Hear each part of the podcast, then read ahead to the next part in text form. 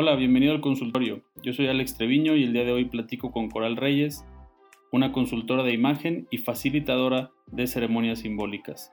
Ojalá que esta plática que tuve con ella te enseñe tanto de ti como lo hizo conmigo. Bienvenidos. Coral, buenas tardes. Muchas gracias por asistir a esta reunión. Qué padrísimo tenerte aquí porque, como te comentaba ahorita antes de empezar a grabar, eh, eres una persona que muchas personas consideran como buena vibra y yo quisiera, me intrigó mucho por qué tan recomendada tu, tu buena vibra. ¿Cómo estás, Coral?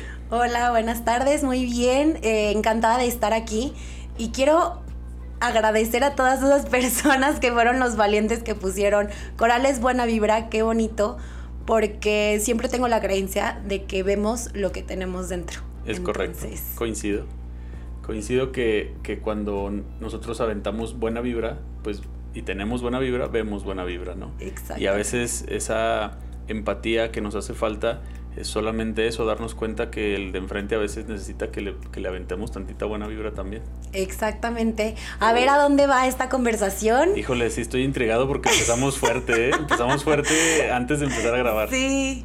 A ver, a ver hasta dónde nos lleva esta conversación porque eh, ha sido un transitar de autoconocimiento que creo que es lo que me ha llevado a vivirme como soy en todos mis procesos, en todas mis versiones. Y justo hace, yo creo que ya fueron hace como tres meses, decidí no meterme en una cajita. ¿Por qué digo en una cajita? Porque siempre es como, ay, ¿quién eres? Y dices tu nombre y dices a qué te dedicas y dices tu proyecto y dices de quién eres hija y dices ¿De en dónde naciste y dices em, cuáles son tus sueños y luego nos vamos encasillando nosotros mismos como en una cajita y estas cajitas son las que nos limitan a llevar y crear todas las posibilidades que tenemos. Oye, Coral, pues tengo la noticia de que ya me mataste la primera pregunta porque justo te iba a preguntar quién es Coral y que, y que te presentes para los que no te conocen porque pues habrá quien no te conozca. Entonces, ¿cómo te podrías eh, presentar por no... Ok.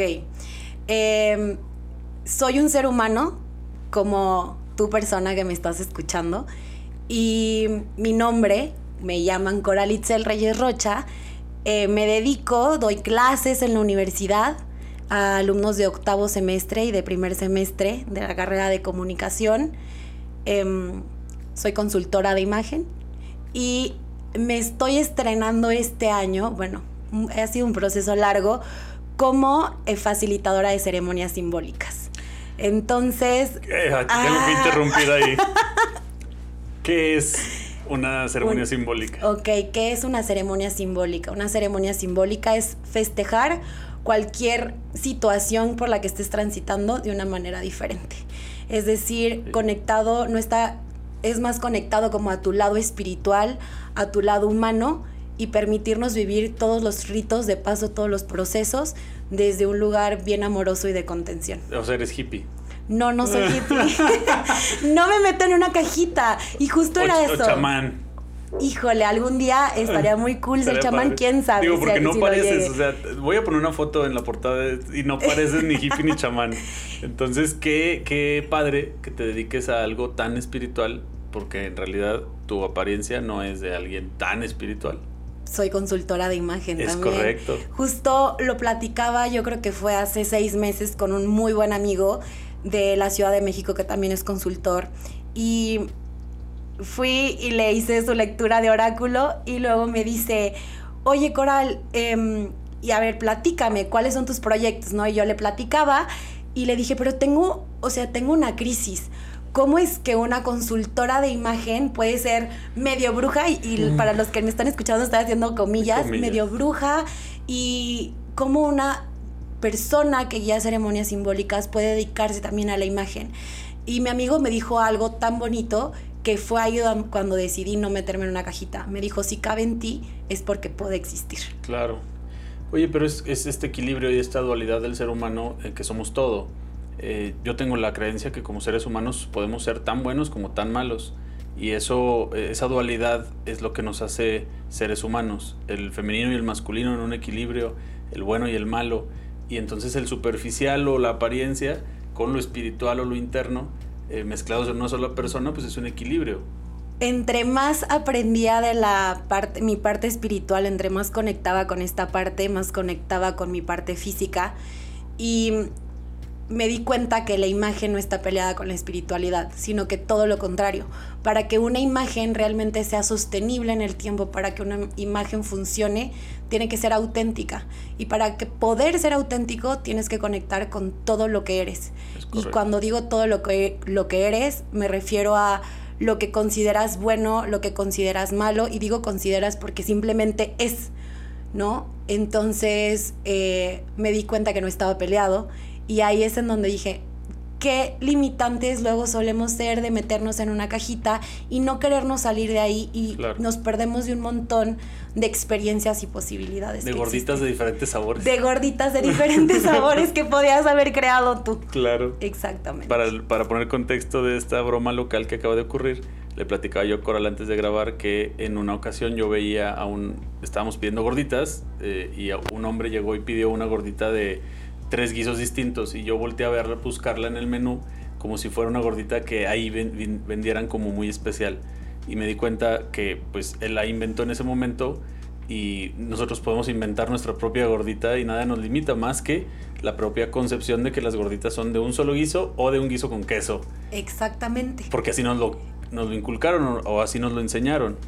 Y es romper mucho estos como paradigmas que nos hemos creado y estas creencias que nos hemos creado que luego nos limitan, nos limitan a ser nosotros, nos limitan a compartirnos enteros y enteras a los demás. Y creo que realmente lo que venimos a aportar al, otro es quienes somos. Claro, y, y, y más allá de compartir, digo, porque antes de compartir tengo que resolver también temas propios, y si yo no los acepto, si yo no los ah, incorporo, no los puedo cambiar, no los puedo mejorar.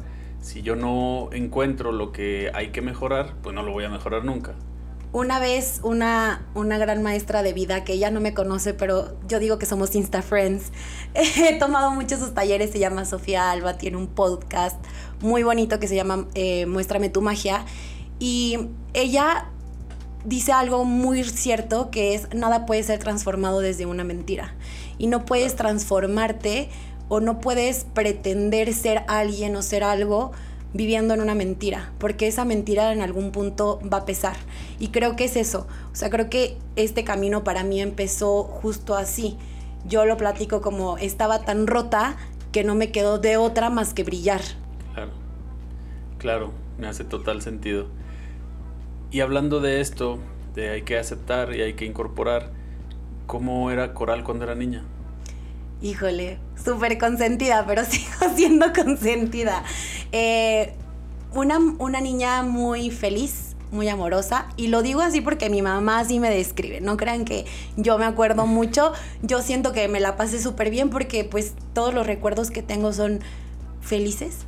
Entonces era una niña muy feliz, muy amorosa, traviesa, era traviesa con mi hermano menor, que es mi persona favorita en el mundo. Y, y pues así era. Era enfermiza, fíjate. Sí. Todas las navidades, o bueno, los inviernos, teníamos que viajar a la playa, qué sacrificio para mis papás, porque soy alérgica al frío. Entonces... ¿Cómo se es alérgico al frío? Me da, me da me pica la garganta, como la gente que es alérgica a la primavera y al polen, así, pero con el frío.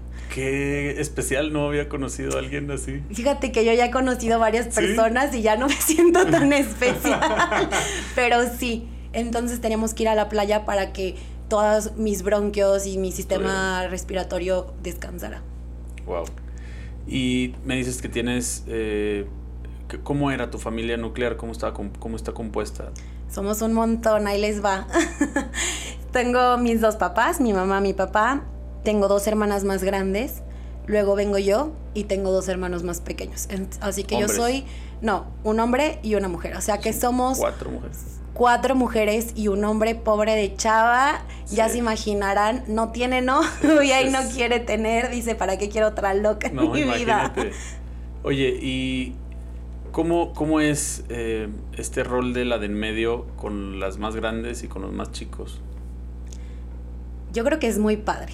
Sí. Porque me ha tocado abrirle paso también a mis hermanos más chicos pero me ha tocado disfrutar de todo el paso que me abrieron mis hermanas grandes. Y yo a mí siempre me gusta decir, ya las voy a balconear aquí, que ellas se portaron tan mal que me hacen ver a mí como una santa. Entonces... Tenías permiso de portarte poquito mal. Tenía permiso de portarme un poquito mal, ¿no? Entonces, este, han sido un gran ejemplo para mí de lo que me gustaría tener y no tener en mi vida también. Ok. ¿Y papá y mamá a qué se dedican? Papá y mamá eh, son eh, maestros de vocación y mi papá mucho tiempo se dedicó a la política. Ok. ¿Y tú estudiaste? Estudié, claro. Estudié aquí en Durango hasta la prepa y la universidad me fui a la Ciudad de México. Viví siete años sola en la Ciudad de México. Eh, después vino mi hermano a hacer mi roomie, la pasamos espectacular Em, y luego ya me regresé. ¿Qué estudiaste? Estudié Relaciones Internacionales como carrera y cuando estaba como en sexto semestre decidí que me encantaba la política y me metí a estudiar Administración Pública y Gobierno, pero, y me iba súper bien. Pero a la mitad de Administración Pública y Gobierno elegí que no me quería dedicar a eso porque iba a ser muy infeliz. Así que simplemente lo dejé ¿Por qué de ser algo que te llamaba tanto la atención pasó a ser algo que te iba a hacer infeliz? Porque me di cuenta que mi forma de ser era más como hacia un servicio... Em, híjole, yo no sabía ni en dónde iba a terminar, ¿verdad? Pero era como hacia más un servicio al, al, ser humano y no tanto como a esa acción, ¿no? Había cosas que yo podía ver, podía observar, pero que sabía que si las iba a estar viendo toda mi vida o todos los días no iba a poder con ellas. Entonces ahí sí creo también que pues no, no somos árboles, en donde no te expandas, en donde no te sientas feliz, si es un trabajo, si es lo que sea, no te tienes ni por qué quedar ahí. Hay que moverse. Exactamente. ¿Y cómo es que decides dedicarte a, a ser consultora de imagen? Pues termino la carrera y yo no sabía que existía el mundo de la imagen pública, pero por publicidad, y Dios es perfecto, me puso la publicidad del Colegio de Imagen Pública en mis redes sociales y decidí entrar a estudiar la maestría y la verdad es que la disfruté muchísimo. Cuando digo la disfruté muchísimo es que yo nunca había sido una persona de dieces y todas mis materias eran como 10, 10, 9, 10. Entonces, pues creo que... Te entiendo completamente. Ahí estaba, ahí era. Te entiendo completamente. Yo era un alumno completamente promedio de 8, 7, a veces reprobaba, a veces pasaba, pero cuando entré a la maestría, que es algo que ya tú escoges ya así con, con, ya esto es lo que yo quiero, eh, un día me hablaron y me dijeron, no, tiene el premio al mérito académico del Estado de Durango, tiene un promedio 9.9. Yo no, se equivocó, señorita, no, no estoy aquí no soy yo. y no, y no les creí, yo pensé que me estaban estafando, bromeando o algo. Y hablé a la universidad, oye, sí, pues tienes promedio 9.9. ¿Qué? ¿Cómo? Pero es, es precisamente eso, que ya escoges algo que realmente te gusta. Así que muchos pueden estar escuchando esto y están pasando por una licenciatura o por una preparatoria y están diciendo, no, a mí no me gusta estudiar, no es para mí. Espera, espera y escoge algo que realmente te apasione y que realmente te guste y seguramente va a cambiar tu perspectiva de estudiar y de aprender. Exactamente. Y yo sí tengo esta creencia de que entre más te preparas, más te conoces y más herramientas tienes, porque esto es una realidad. A ver, yo salí de la universidad y no es como que ya estaba lista para ser internacionalista, pero salí sabiendo... De Relaciones Exteriores. Exactamente, obviamente no, eh, pero salí, salí pues sabiendo leer un montón de documentos y sacar la información más importante. ¿Qué quiero decir con esto? Salí con un montón de habilidades que me son útiles el día de hoy para lo que me dedico. Claro, y que te abren la perspectiva también. Exactamente. Eh, eso, eso es en definitiva un, un punto importante de, mientras más grados de estudio tengas, más abierta está tu perspectiva a muchísimas más cosas aunque no te dediques a lo que tú estudiaste. Exacto. Otra vez me voy a poner como ejemplo porque es, es mejor hablar de mí que hablar de los demás. Yo soy psicólogo, soy psicoterapeuta y en su mayor parte del tiempo me dedico a prestar servicios de limpieza, a dar cursos, a dar conferencias que no tienen nada que ver con estar en un consultorio, con un diván y con una pipa y estar ahí apuntando lo que dice la gente, ¿no? Exactamente. Pero sí aplico muchísimo lo que aprendí como psicólogo al momento de tratar a mis empleados, de tratar a mis clientes, de resolver problemas, de mediar, de, negociar, y todo eso amplía el panorama. Coral, ¿qué, ¿qué es lo importante o qué es en lo que nos deberíamos de fijar en nuestra propia imagen? Es algo, es una duda personal. Ok. ¿Qué, qué es lo importante en lo que yo tengo que fijar cuando me estoy eh, vistiendo, peinando, cortando el cabello, rasurando, cuando yo me estoy acicalando? si es la palabra correcta, eh, ¿qué me tengo que fijar? Me voy a... me voy a reír y me voy a permitirme reír porque es una pregunta que me hacen mucho y que la respuesta siempre va 10 pasos hacia atrás. Ok. Para que tú puedas mirarte al espejo y saber en qué te tienes que fijar, primero te tienes que conocer.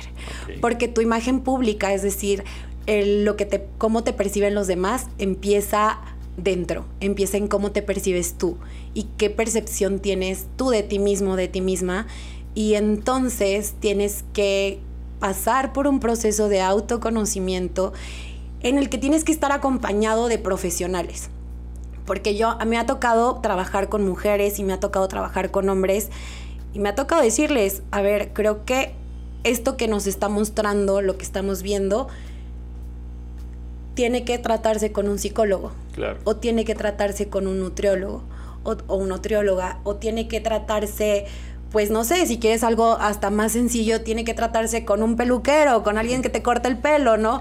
Porque no lo voy a hacer yo, no somos todólogos, pero sí somos unos acompañantes, los consultores de imagen somos unos acompañantes de procesos personales que el objetivo de, de esto es que tú te muestres como eres ante los demás.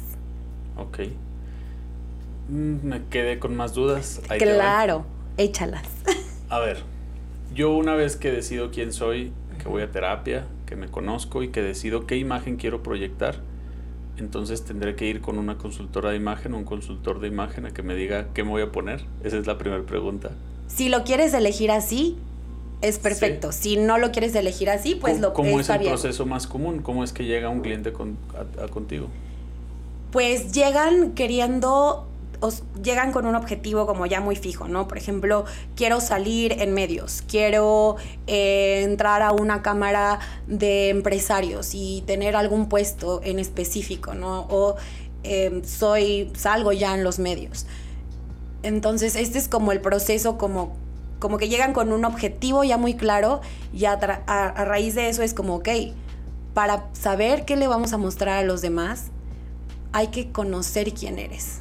Hay que regresarnos a quién eres y quién estás eligiendo ser en este momento. Y no es broma que me ha pasado como dos o tres veces que cuando terminamos el proceso mis clientes me dicen, ¿te acuerdas que te dije que quería ser director de no sé qué cámara de comercio o presidente de no sé qué cámara? De... Sí, pues ya no quiero eso, quiero otra cosa y es que no me había dado cuenta que esto realmente me apasiona o no me había dado cuenta que yo soy más como de la gente o más del trabajo, o más de la oficina y, es ahí en donde te das cuenta que otra vez lo que venimos a aportar a los demás es quienes somos, ¿no? Entonces, luego nos vamos tragando, bueno, voy a decir la palabra, no sé si sea la palabra correcta, tragando, pero tragando como los deseos o sueños de las demás personas, de las personas que te rodean, de tu cumpliendo papá. las expectativas. Exacto, cumpliendo las expectativas de allá afuera. Y entonces, pues sí, sí es un proceso en, donde te conoces tanto que pues ahora sí hay que mostrarle eso a los demás, ¿no? Y, y una imagen, una buena imagen tiene que ser coherente porque si no es coherente no va a poder ser sostenida en el tiempo. Y si no es sostenida en el tiempo no te puedes crear una reputación. Y si no creas una reputación, pues entonces tu mensaje va a pasar desapercibido. Oye, hablando de eso de coherente, el otro día vi una imagen de un personaje de la vida pública de aquí de Durango, que se supone que representa un, movimiento social eh, austero, eh, pues de sin lujo, y sale en una foto con, con, híjole, con un pantalón carísimo, con un Apple Watch, con, con un iPhone, con un, ¿qué dices, güey? No, o sea, no cuadra, no, no checa Ahí ya no es coherente. Y entonces ahí, ¿quién eres? ¿Eres esta persona austera o eres esta persona de lujos? Y no es que uno esté mal o otra, pero si tú me dices que eres austero, entonces pues espero verte austero. Si me dices que te gustan los lujos, pues no tengo ni por qué juzgarte. Voy a entender que te gustan los lujos y voy a esperar verte si los puedes pagar, qué padre, Exactamente. Oye, ¿y, ¿y, esto que hacen los políticos de tomarse la foto con el sombrero para ponerlas en, en los lugares de, de rurales y, la foto normal o con ropa de civil y muy elegante para las, las zonas más pudientes. Eh, ¿Ahí hay congruencia o ahí es para poder encajar, para poder agradar? Es contingente. Voy a dar mi punto de vista y quiero que sepan que es un punto de vista nada más. Ustedes pueden tener su punto de vista personal. Sí creo que hace falta asesoría en imagen. ¿A poco? No, Digo, porque a lo mejor ese es mi punto de vista. Sí creo que hace falta asesoría en imagen y es algo con lo que yo me he enfrentado que no entienden la importancia. No entienden que un simple color, que una simple textura, que una simple marca de un pantalón, de unos zapatos, que una simple eh, semiótica de tu ropa está comunicando algo a los demás y tú ni cuenta te estás dando. Entonces sí creo que hace falta asesoría en imagen pública. A los políticos. Eh, fíjate que en general, voy a hablar en general, porque ahorita te voy a platicar que la imagen pública no nada más es como te ves. O sea, la imagen pública también entra, ya lo vimos, si nace de ti, pues entra en un montón de partes, como hablas, cómo te expresas, y eso es solamente en las personas. Hay imagen pública para las empresas y para las organizaciones. Entonces, em, eso por un lado. Por otro lado, esta es una pregunta que me hicieron, estamos en un programa de mujeres que empezamos justo esta semana, y una persona me preguntaba, o sea, no entiendo. Esto quiere decir que yo me tengo que vestir de diferente manera de acuerdo a mi público y ser diferente persona y la respuesta es no. Sigues siendo la misma persona. Simplemente tienes que emitir los estímulos que sean más amigables para esas personas. Y un ejemplo muy claro sería eh, cómo le explicarías tú a un niño de 5 años eh, la reproducción de los seres vivos, ¿ok? Entonces, esta es una pregunta para ti. Para mí. Ajá. Ah, pues como, como yo, bueno, yo soy como muy abierto con ese tema, entonces yo a un niño de 5 años yo le podría decir cuando hay un macho y una hembra y tienen una relación sexual, pues hay un, una fecundación y ya se lo puedo explicar ahí como con una semillita que crece una plantita dentro de, ah, de, la, de la hembra y entonces esa, esa hembra nutre a la planta hasta que se convierte en un fruto, que ese fruto es un, un bebé que puede salir y ya ser autosuficiente, entre comillas. Ok, ¿Y, ¿y utilizarías el mismo ejemplo de la plantita a lo mejor con jóvenes de 18 años? No, claro que no. Ok es eso.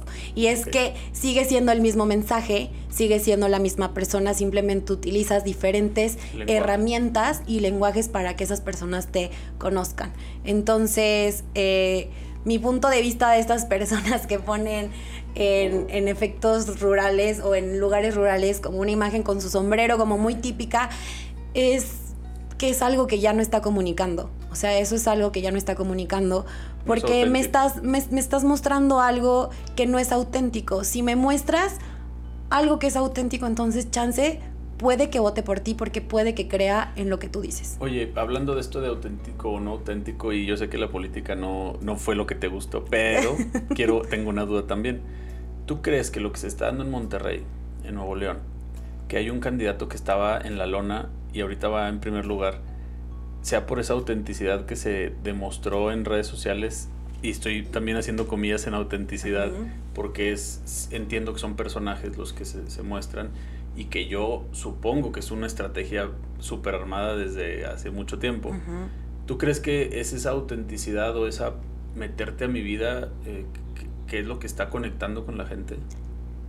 Creo que es una gran diferencia en ser auténtico con mostrar toda tu vida privada. O sea, ser auténtico no significa que te tengo que mostrar todo cuando cenamos los dos y Exactamente. te regaño porque se te ve la pierna. O sea, ser auténtico creo que simplemente significa ser tú, vayas a donde vayas, estés en donde estés, que lo que la gente ve es también lo que haces cuando nadie te ve. Ok, entonces no es auténtico. No lo sé porque no sé qué hacen cuando nadie los ve. bueno, pero pareciera, ¿no? No lo sé. Al menos ese es el mensaje que, que, creo que quieren dar, como miren, somos, así somos y jajaja, qué padre. Pero bueno, no te voy a sacar la respuesta, ya vi. ¿Qué es lo más difícil de decirle a alguien que, que su imagen no proyecta lo que quiere que proyecte? Su imagen, lo más difícil.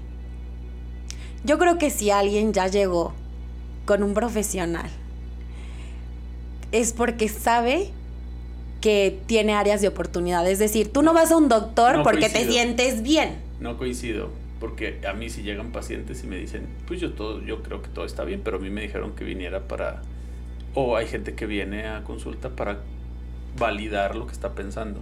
Ok. Y pudiera ser el caso que fueran contigo para validar que lo que estoy haciendo está bien. Pues bueno, mi trabajo y como profesional, que seguramente a ti también te pasa, es decir, tienes todas estas áreas de oportunidad. claro.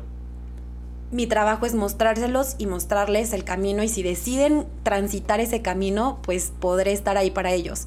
Pero también habrá personas que no están listas ni para recibir esa información ni para transitarlas y también está bien, o, o para hacer una transformación. Porque me ha tocado, me ha tocado personas que llegan, hacemos todo el proceso, el manual y les hago la sugerencia para que se vean más jóvenes y que utilicen más color y que muestren realmente lo que son y luego terminan, no sé, eh, siguiendo utilizando puro negro, ¿no? O sea, me he visto siempre de puro negro y está bien, ya no fue mi trabajo, ese es un proceso que ellas o ellos van a tener que trabajar y cuando se sientan listos para brillar, eh, lo harán.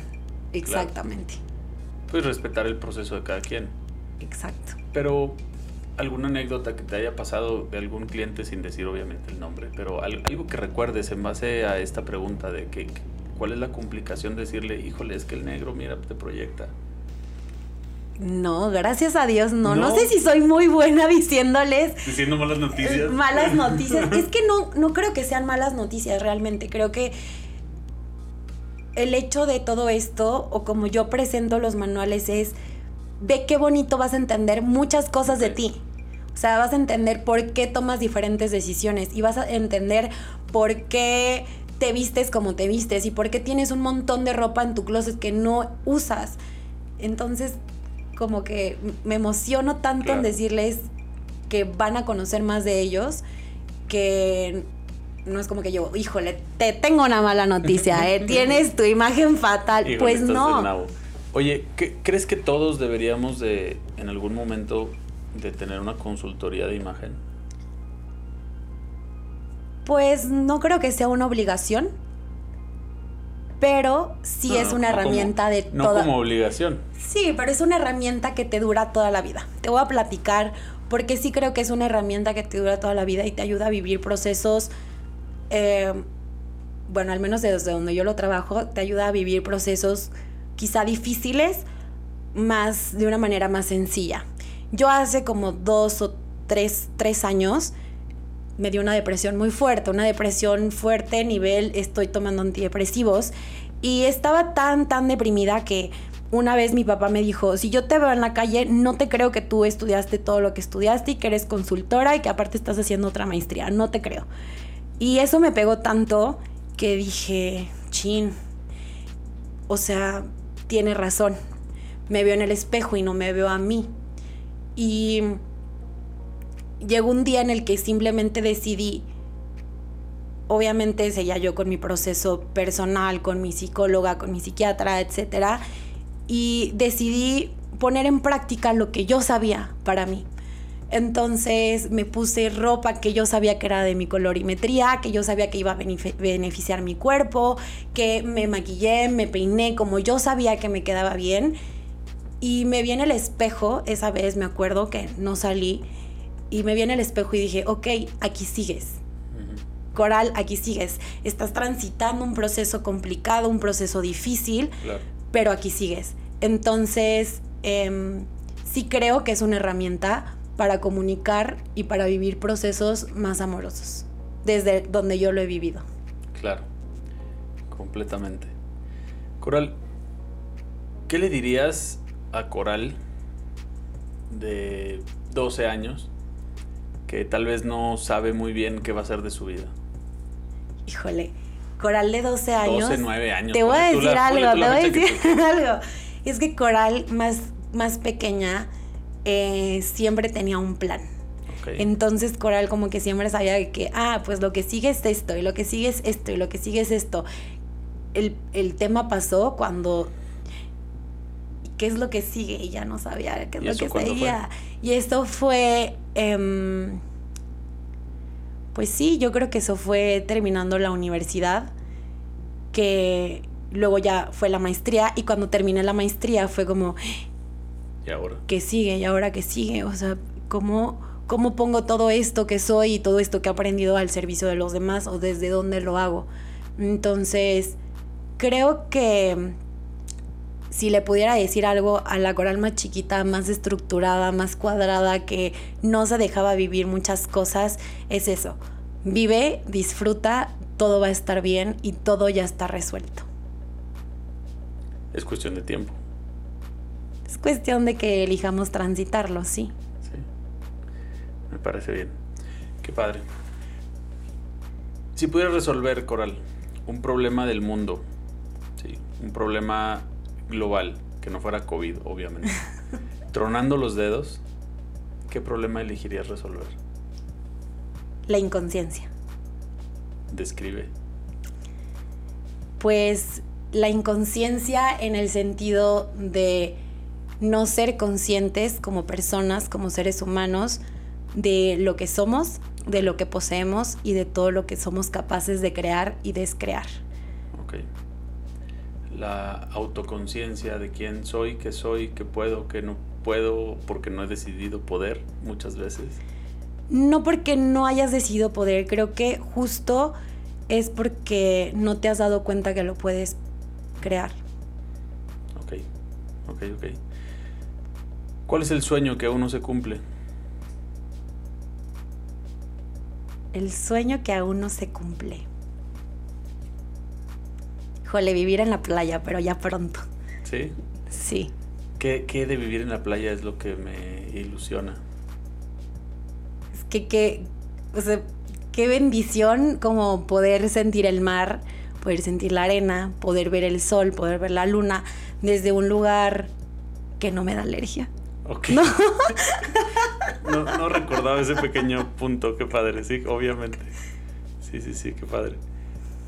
¿Qué sigue para Coral? ¿Cuál es el siguiente paso? Si pudiéramos estructurar otra vez como cuando éramos niños y estructurábamos, ¿qué sigue? Eh, vivir. Creo que es eso, como que lo que sigue es permitirme seguirme descubriendo y seguir creando para servir a los demás. Una vez alguien me preguntó que si ya sabía cuál era mi propósito de vida y creo que los propósitos de vida van cambiando conforme vamos transitando y con- conforme nos vamos descubriendo y transformando. Y creo que al final de cuentas todos tenemos un mensaje que dar y o varios. Y no hay mejor manera que de darlo o darlo a conocer más que viviendo. Así que vivir. Claro. Y en este momento de tu vida, Coral, ¿cuál es ese mensaje que quieres transmitir? Celebrar. Justo esta parte de las ceremonias y de las celebraciones es eso, celebrar y vivir en amor. O sea, y, y cuando digo vivir en amor no me refiero porque alguien hace poquito me decía, seguro tú no te enojas. Y yo, no me quieres ver enojada. Em, Ese es mi secreto, vivo eh, enojada, como dijo Hulk. no me quieres ver enojada. Pero se trata de vivir tal cual, como transitar todo lo que está desde un lugar más amoroso y desde un lugar en donde no te juzgas. Donde no te juzgas por no haber sabido la información que ahora sabes. Donde no te juzgas por...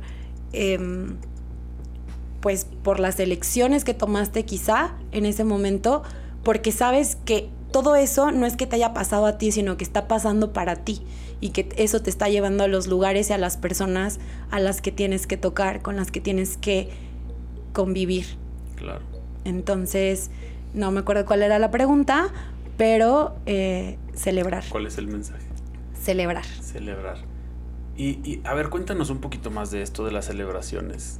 así, descríbeme qué es, para qué es, cómo, cuándo, para... porque no todos sabemos qué es una celebración. Lo básico es que puedes celebrar absolutamente todo. Y cuando te digo todo, es todo. Eh, hay como cinco ceremonias que son como muy conocidas. Es un blessing way, que es como un baby shower diferente en donde se sienta la mujer que está embarazada y luego se sienta con su, con su grupo de mujeres o mujeres y hombres más cercano y pues bueno, celebramos que viene una nueva vida. Después tenemos la vuelta al sol, que es el cumpleaños, que pues es simplemente celebrar un año más de vida y un año más de aprendizajes y de todo lo que has vivido. También hay despedidas de soltera, ¿ok? Y de soltero, ¿por qué no? Y también hay bodas y por último despedida de un ser querido. Eh, despedida de un ser querido es cuando alguien muere y simplemente pues lo despides. Es vivir la muerte o vivir el duelo desde un lugar en donde te permitas, permite sentirte triste, pero al mismo tiempo celebras que tuviste toda la oportunidad de disfrutar a esa persona que ya no está contigo y que ya no está en tu vida. Claro. ¿Cómo es la despedida de soltero? No me puedo ir sin esa pregunta. Ah, ok. Ahora sí te voy a explicar. Entonces, en las ceremonias por lo general nos sentamos en círculo. Eh, todas las ceremonias son diferentes. Y en todas hay música. En todas hay meditación. Y en todas se busca conectar con quien eres en ese momento. Ok. Ese es el con tu parte humana y con tu parte divina. Ok, qué padre. Está muy padre. Quiero, ya quiero hacer algo. Vamos a hacer una pronto. Este, y así como existen estas, puedes celebrar prácticamente todo. Si cortaste con tu novio, si estás muy cansada, si tienes un nuevo trabajo, si te cambiaste de casa, sí, todo. Entonces, de hecho, lo que estoy haciendo ahorita con Dos Infinitos, que se llama este, este nuevo proyecto, estamos haciendo una ceremonia al mes en donde trabajamos algo diferente, ¿no? El mes pasado trabajamos nuevos comienzos, este mes vamos a celebrar a las mamás, eh, hemos hecho también de gratitud, hemos hecho de la primavera para darle la bienvenida a la primavera, hemos hecho de cierres de ciclo, entonces, pues bueno, pues se puede celebrar todo. Qué padre, me gusta. Este, luego nos vemos. En 100 años, Coral, cuando Coral ya no exista, va a haber un lugar especial, eh, un, corporativo o un este, salón o un, eh, a lo mejor, no sé, un, lugar que, que, conmemore que recuerde a Coral. Y ahí está una foto tuya de Coral viejita con una frase, que esa frase es como tú quieres que te recuerden. ¿Qué dice esa frase? Qué pregunta tan más difícil. Yo creo que esa frase diría, em, nada es un error, todo es una lección. Mm, coincido. Coincido. Coral, algo que quieras decir, algún mensaje que quieras eh, compartir, algo que no te haya preguntado y quieras, creas importante comunicar.